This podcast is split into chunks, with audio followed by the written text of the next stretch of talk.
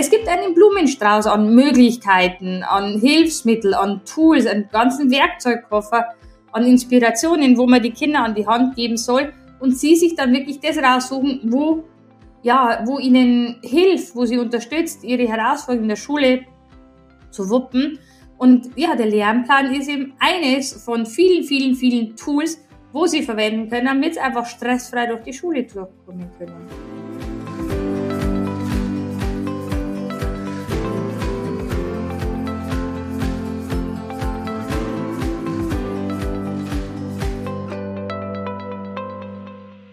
Kurswechsel Kindheit. Dein Podcast für ganzheitliche Bildung und Erziehung mit Andrea Schmalzel und Petra Rodenberg.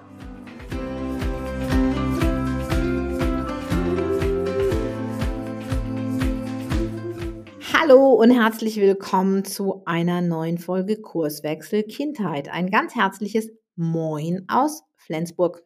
Und ein liebevolles Grüß euch aus Bayern. Heute haben wir eine sehr stressende Episode für euch, weil heute geht's um die Steuererklärung. Was haben jetzt eine Steuererklärung und ein Lehrplan gemeinsam? Dem Ganzen gehen wir heute in dieser Folge auf, ja, auf die Schliche, denn tatsächlich könnte uns ein Lehrplan davor bewahren, die Steuererklärung als stressend zu empfinden. Petra, erklär doch mal, wie wir auf diesen Trichter kommen. Ja, irgendwie ist ja am 31.07. für alle die, glaube ich, die keinen Steuerberater haben, dies Jahr die Steuererklärung fällig. Ähm, und da ist es ja so, man muss dieser Termin steht ja ewig fest. Das ist ja eigentlich genau wie Weihnachten und Geburtstage. Das sind ja alles Termine, die ewig feststehen. Und wenn man dann drei Tage vorher ähm, in, unter Stress kommt, sagt der liebe Axel dann immer zu mir, ja, es ist auch sehr erstaunlich, dass jetzt gerade mal wieder Weihnachten oder die Steuererklärung ist und du jetzt anfängst, deinen Kram zusammen und dabei hier Hektik ohne Gleichen machst. Und ich glaube, so geht uns das oft beim Lernen auch. Ähm, es ist ein Stückchen auch ein falsches Lernverhalten, denn es ist so, dass immer wieder kurz vor der Prüfung erst wieder gelernt wird. Und ähm, wir haben zwar auch schon ein bisschen Kritik gekriegt, dass es heißt, Kinder halten sich eher nicht an Lernpläne. Meine Erfahrung ist das nicht. Ähm, nur der Lernplan muss natürlich irgendwo auch sinnvoll sein, passen und mit dem Kind abgestimmt sein und nicht von oben übergestülpt. Das ist so ein Thema. Aber wichtig ist bei einem Lernplan eigentlich gar nicht so viel ähm, dass, dass da alles wirklich immer 100 Prozent nach Plan geht. Wichtig ist, sich überhaupt erstmal klar zu machen, boah, wie, wie lange Zeit habe ich denn bis zu meiner Prüfung und wie viel Lernzeit habe ich denn in dieser Zeit überhaupt wirklich und wie viel Stoff habe ich? Eigentlich ist das eine ganz klare Regel. Ich habe so und so viel Stoff, für den brauche ich so und so viel Zeit und dann habe ich so und so viele Tage und dann muss ich so und so viel lernen am Tag. Ist eigentlich eine ganz, ganz simple Rechnung. Genau wie ich eigentlich immer meine Belege abheften kann, wissen kann, was in die Steuererklärung muss und hinterher nicht in Stress komme. Aber genau das passiert Kindern ja eigentlich immer wieder. Jedes Mal wieder erlebe ich das, wenn Kinder neu zu mir kommen, dass diese Situation, die Klassenarbeit droht und wir geraten unter Stress. Ja, also tatsächlich ist es so und ich finde es ganz fürchterlich, denn zum einen bin ich der Meinung, dass die Kinder immer mitlernen sollten und zum anderen bin ich der Meinung, wir Erwachsene machen das unbewusst.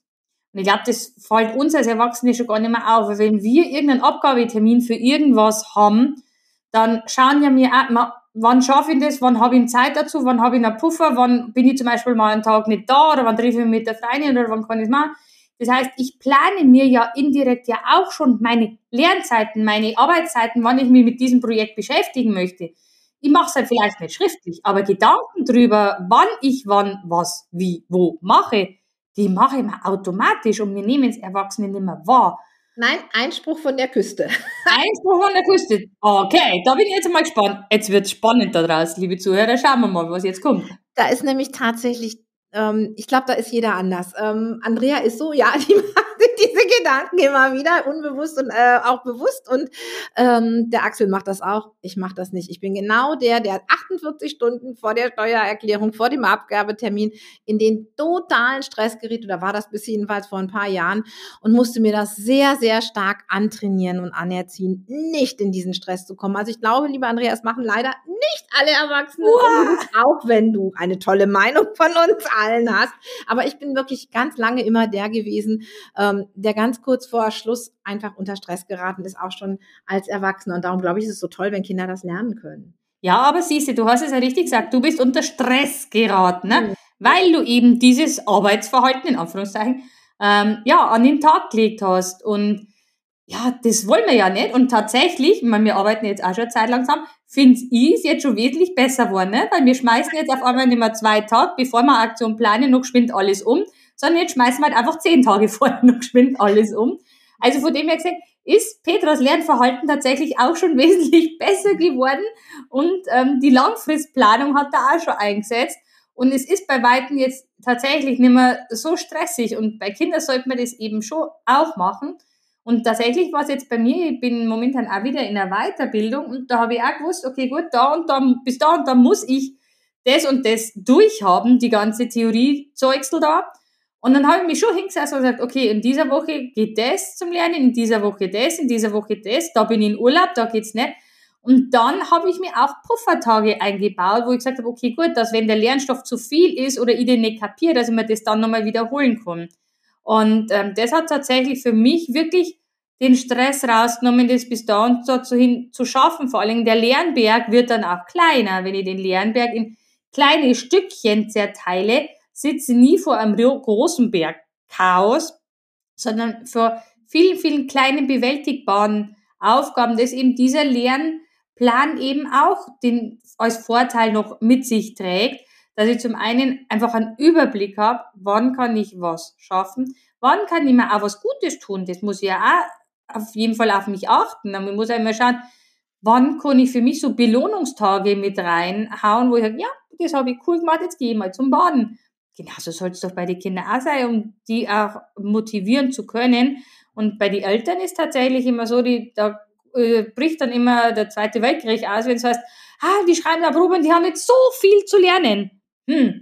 Ne? Ja, aber ich glaube, da ist noch ein Thema dabei, was man auch nicht vergessen darf. Ich glaube, manchmal ist es wirklich zu viel. Wenn ich manchmal herkomme und auch für mich Pläne mache, was ich mittlerweile wirklich tue und auch mit den Kindern Lernpläne mache, dann ist von Anfang an klar, die Menge an Stoff ist in die Zeit, die noch da ist, nicht rein zu bekommen. Oder auch die Menge an Arbeit, die ich jetzt zu erledigen habe, um meine Steuererklärung oder was auch immer pünktlich fertig zu kriegen, die ist einfach nicht mehr bewältigbar. Und da müssen wir unseren Kindern manchmal auch helfen, mit einem Stückchen Mut zur Lücke und zu überlegen, was ist jetzt wirklich wichtig. Kinder können das sicherlich frühestens mit 12, 13 alleine, wenn wir sie immer gut angeleitet haben, es mit ihnen gemeinsam gemacht haben und ihnen da auch ein Stückchen Hilfe gegeben haben, dass wir einfach mal in so einen Plan reingucken indem wir erstmal alles reinschreiben, was sowieso fixe Termine sind. Weiß ich vom Reiten über Flötenstunde, über wann komme ich nach Hause, wann brauche ich Freizeit, wann mache ich meine normalen Hausaufgaben und dann mal gucken, wie viel Lernzeit bleibt überhaupt noch übrig. Das ist meist leider gar nicht mehr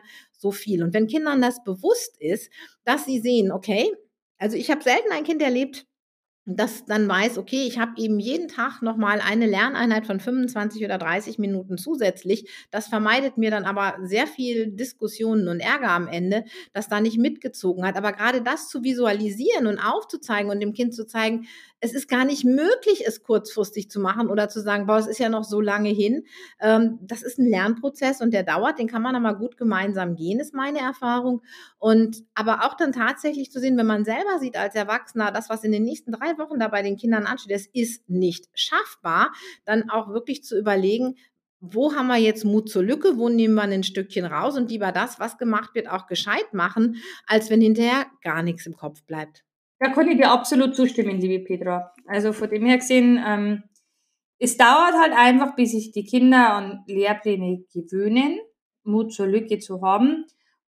Aber man kann die Kinder dieses Tool ja an die Hand geben. Wenn sie überhaupt nicht funktioniert, dass die Kinder überhaupt nicht zurechtkommen, eben mit so einem Lehrplan. Ja, okay, gut, dann hat man es aber zu ihnen zumindest schon mal gezeigt. Und das ist ja unser Ansatz auch ja, in, in unserer Akademie, dass man halt sagt, okay, gut, es gibt einen Blumenstrauß an Möglichkeiten, an Hilfsmittel, an Tools, einen ganzen Werkzeugkoffer, an Inspirationen, wo man die Kinder an die Hand geben soll und sie sich dann wirklich das raussuchen, wo, ja, wo ihnen hilft, wo sie unterstützt, ihre Herausforderungen in der Schule zu wuppen.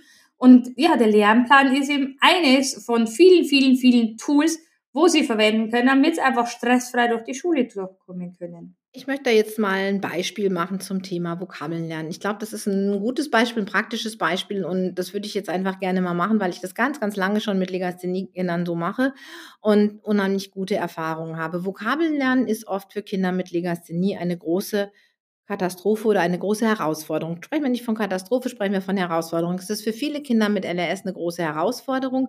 Oft ist es so, dass sie zwar Notenschutz haben, wenn sie einen Text schreiben müssen, aber im Vokabeltest heißt es, da geht es ja um Auswendiglernen, da müssen Sie die Vokabeln eben doch richtig verschriften. Und ähm, diese Vokabelmengen, die in der Regel aufgegeben wird, sind für Kinder mit LRS einfach nicht in der Zeit, die dafür vorgesehen ist, zu bewältigen. Das kann ich linksrum und rechtsrum drehen, wie ich möchte.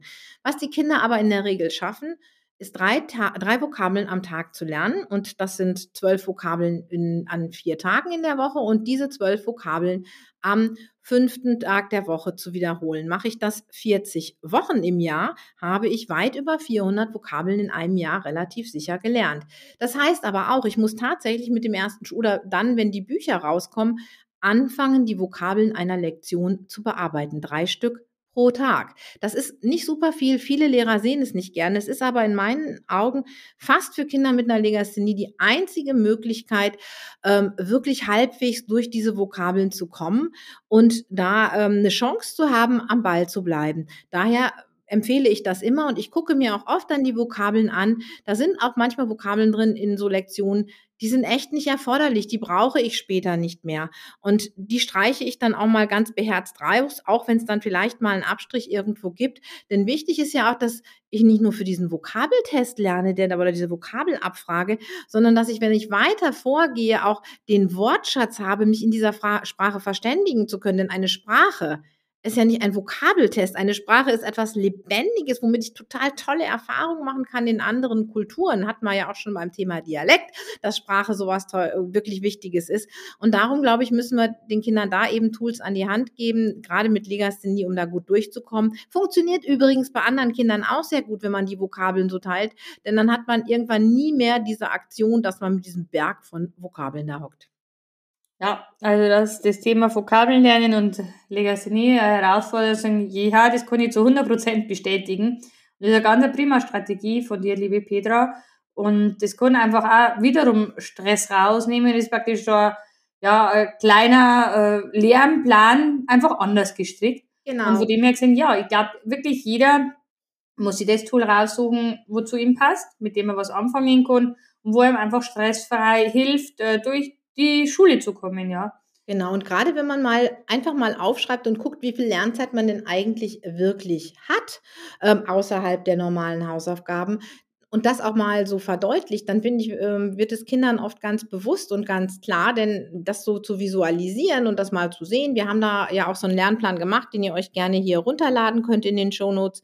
Ähm, das ist, finde ich, ganz klasse, wenn die Kinder das einfach mal sehen und wenn die sehen, ja Mensch, ähm, mehr als 25 oder 30 Minuten, wenn man Lernen in Einheiten teilt, habe ich eigentlich gar nicht zum extra Lernen. Und dann ist es, glaube ich, auch gut, wenn man einfach täglich dran bleibt, etwas zu wiederholen. In Bayern muss man das ja sowieso wegen der sogenannten Echsen. Das ist ja in anderen Bundesländern häufig nicht so.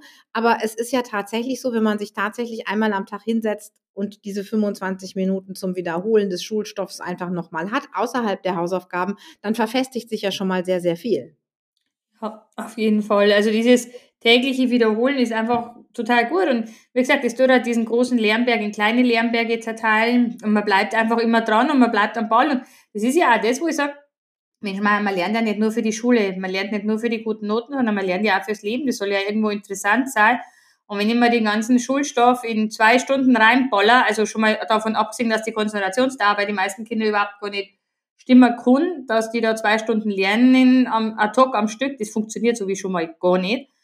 Und äh, von dem her gesagt, die Kinder sollen ja auch Spaß drauf haben, die sollen fürs Leben lernen, die sollen fürs Langzeitgedächtnis lernen nicht äh, ja, einfach bei der Ex- oder bei der Schulaufgabe oder sonst was aufs Blatt Papier bringen und das war's dann. Von dem her gesagt, ist natürlich dann bei so einem Lehrplan das auch gewährleistet, dass halt einfach ja, länger lernen, mit Spaß lernen und mit Freude lernen und nicht nur einfach das Ganze hinklatsch. Und genau. wie gesagt, ich persönlich mache immer meinen kleinen virtuellen Plan in meinem Kopf, dass ich mir das immer einteile und das hat mir einfach auch über Jahre einfach sehr, sehr viele Vorteile gebracht, ja. Genau, also wie bei der Steuererklärung die Belege jeden Tag sofort, wenn sie kommen, in die richtige, ins Ja. richtige Fach tun oder abheften, ist es genauso, wenn ich eben einfach nach der Schule nochmal gucke, welche Fächer hatte ich heute, was habe ich da gemacht, habe ich was nicht verstanden, gucke ich es mir nochmal an. Oder aber den Lernstoff, den ich jetzt weiß, es kommt eben eine größere Klassenarbeit, was für ein Stoff muss da rein, was muss ich alles noch wiederholen, wie lange dauert das? Und das in kurze ähm, ja, in kurze Lernphasen einteilen, die vielleicht 20, 25 Minuten sind. Ähm, ladet euch das Teil wirklich gerne runter. Und auch hier, denke ich, haben wir wieder ein super ja, Thema mit Diskussionsstoff. Was sind eure Erfahrungen mit Lernplänen? Tut uns den Gefallen und schreibt es hier in die Kommentare. Wir würden wirklich gerne von euch hören. Ähm, ja, was sind eure Erfahrungen mit Lernplänen? Wie steht ihr dazu? Und möchtet ihr mehr dazu wissen? Genau, und das heißt, wenn wir in Zukunft besser planen, dann wird die Steuererklärung auch ein Kinkerlitzchen. Ist es gar nicht mehr stressbehaftet wir freuen uns auf die nächste Steuererklärung. Jeha! Oder die nächste Klassenarbeit. Nein, aber jetzt mal im Ernst. Ähm, mit Lernplänen könnt ihr Kindern das Leben wirklich leichter machen. Und wenn sie das einmal verinnerlicht haben und Erfolg damit gehabt haben, denn das ist immer das große Problem. Wenn der Lernplan zum Stress wird und wir um den Lernplan kämpfen, dann wird uns der Lernplan nicht mehr weiterbringen. Aber wenn der Lernplan dem Kind ein Erfolgserlebnis ver vermittelt und wir dem Kind auch zeigen, dass es durch den Lernplan dieses Erfolgserlebnis hatte und es dabei begleiten, dann wird es auch sicherlich sich demnächst mehr auf Lernpläne einlassen können. So schaut's aus. Also ihr Lieben, macht's gut, bis zur nächsten Folge. Tschüss. Servus, pfiat euch.